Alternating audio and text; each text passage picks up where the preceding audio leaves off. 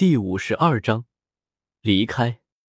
咕咚，不知道是谁咽下了一口唾沫，在当前却是分外刺耳。在毒斗罗手下坚持五分钟，叶耀的眼皮有些打架。毒斗罗的实力虽然在封号斗罗中不算太强，但是却极为难缠。最重要的是，他赖以成名的是他武魂所附带的剧毒，或许同级别的封号斗罗可以抵挡。但是封号斗罗一下，鲜有人能够抵挡下来。也因为如此，在面对低等级对手时，毒斗罗的可怕在封号斗罗中也是佼佼者。哪怕以诸位老师至少魂帝级别的实力，在独孤博手上坚持下来的机会也是寥寥无几。哪怕万一真的坚持下来了，恐怕也是人人重伤，甚至有可能当场丧命。绝对不能答应他。这是叶耀心中唯一的念头。如果坚持不下来，呵呵，那你们就给我统统滚出天斗皇家学院！血腥亲王冷笑道。弗兰德虽然也意识到了这一个问题，但是血腥亲王再三的侮辱他半生地成果，现在竟然还要他们滚出去，他什么时候受过这种侮辱？这实在是让他忍无可忍。于是他踏前一步就要答应下来。大师一把拉住了弗兰德，对着血腥亲王沉声道：“好，我们滚。”小刚，弗兰德低吼道：“他实在无法理解为何大师会在这种时候退缩。如果只有我们在场的话，那好，不管他是谁，我都会陪着你，大不了就是一死。但是他是那个独霸天下的毒斗罗，你想死也就罢了，难道你想要这些孩子们跟你一起死吗？”大师也是强压怒火，在弗兰德耳边低喝道，就像被泼了一盆冷水。弗兰德瞬间清醒了过来。是啊，还有这些孩子们。弗兰德叹了口气，慢慢松开了紧握的双拳，神色颓然，似乎在这一瞬间老了十几岁一样。独孤博，你这是欺人太甚了。既然如此。那就让我们这三个老家伙来领教一下你的毒！梦神机厉喝道。梦神机上前两步，直面独孤博，随后浓浓的黑雾从梦神机身上散发而出，脚下两黄三紫三黑八个魂环升起。志林一言不发，默默站到梦神机侧后方，右手有一根天青藤出现，蜿蜒盘旋在身体四周。身上与梦神机一样的八个魂环在上下律动，白宝山也是冷哼一声，右手伸出，一个有着七颗银心的小鼎出现在手上，整个大厅的空气似乎都变得凝重了几分。三位教委，你们这是什么意思？血腥亲王色厉内查的道，本以为只要独孤博都出面了，那么史莱克众人灰溜溜的离开已经是板上钉钉的事了。可他实在没想到，梦神机这三个老东西不知道吃错了什么药，竟然愿意死保史莱克学院的这些人。现在他不由有些悔意。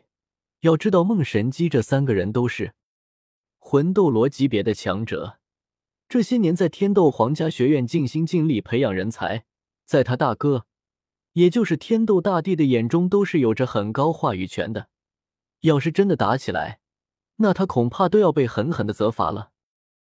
哼，血腥亲王，今天你的所作所为，我们一定会如实上报给大帝。梦神机眼中尽是怒火。要知道，史莱克从老师到学生，一个个都是不可多得的人才。如果因为血腥亲王的一己私心就将他们赶走，那他实在无颜去见太子，去见大帝。独孤博嗤笑一声。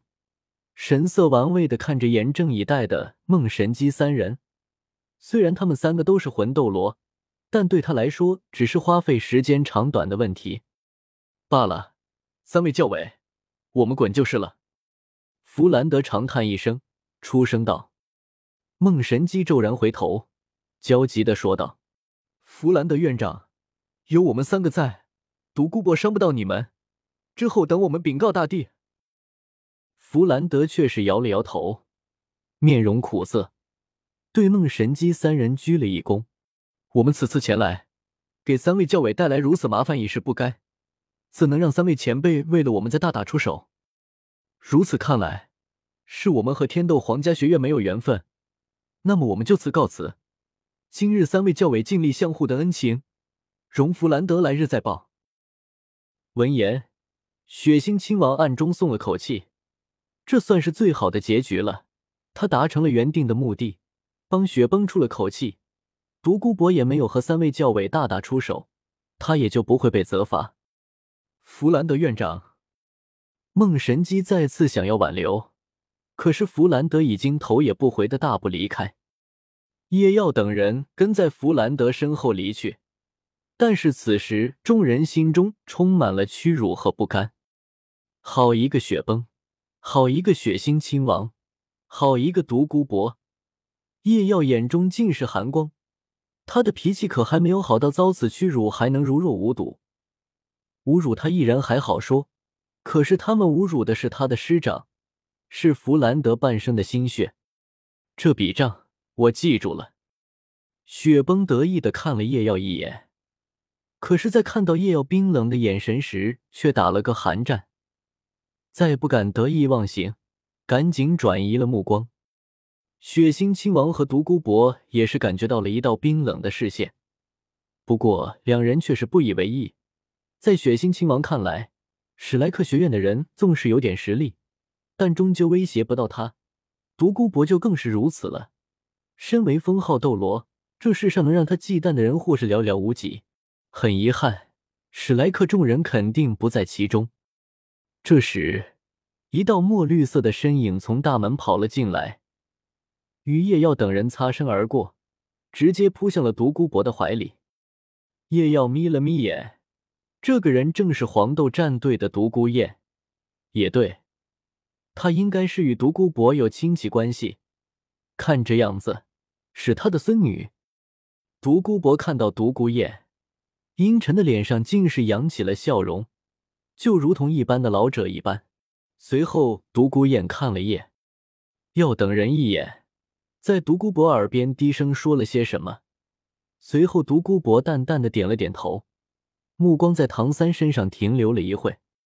该死！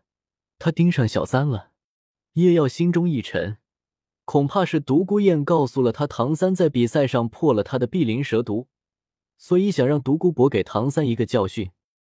这女人不仅武魂是蛇，连性格也像蛇一样阴险。赛场上打不过，赛后就叫家长来找场子。不行，这段时间一定要让小三注意一点，一定不能离开大队伍。嗯把这件事也跟弗兰德院长他们说一下，独孤博应该不至于在大庭广众下出手。叶耀等人走出了大厅，大师沉声道：“小三，去把小五接过来吧，我们现在就下山。”唐三点了点头，朝着住处跑去。叶耀犹豫了一下，回头看了大厅一眼，对大师道：“老师，我陪小三一起去吧。”大师没有怎么在意。只是微微颔首，戴沐白犹豫了一下，出声道：“弗兰德院长，大师，那我们下山后去呢？”弗兰德叹了口气：“先去天斗城吧，之后再说吧。”戴沐白没有再开口，只是默默的点了点头。叶耀和唐三回到了住处，小五听到脚步声已经出来了，看到只有叶耀两个人。有些疑惑的问道：“大哥，小三，怎么就你们两个人？其他人呢？”唐三没有多说，其他人在前面等我们。我们现在要离开天斗皇家学院。啊！要离开？为什么？小舞惊呼道。但是叶耀眼尖，发现了小舞脸上一闪而过的喜意。叶耀语速极快的说：“原因下了山后再跟你说。”现在别管那么多，赶紧离开这里。山上有封号斗罗。小舞脸色一白，再没多说什么，离开回房间收拾了下东西，很快就跑了出来，示意可以离开了。唐三虽然有些疑惑叶耀的说法，还有小五的反应，但是刚刚发生的事情太过突然，他现在也没有细想。看到小五出来，三人立刻出发，跟弗兰德等人会合。下山的途中，小五想起之前叶耀的话：“封号斗罗大哥，他是什么意思？他不会知道了。”一时间，他有些忐忑。叶耀不动声色的靠近了他，低声道：“别想那么多，不管怎么样，你都是我妹妹。”小五心中一震，叶耀果然知道了他的身份。但就算如此，叶耀还肯认他这个妹妹。小五的心中不禁有一股暖流流过。就在他们下山后不久，又有一行人来到了天斗皇家学院山脚下。为首之人是一位英俊儒雅、身着华服的青年。此时他笑盈盈的看着山顶，就让我看看，到底是谁，竟然能与我有武魂共鸣。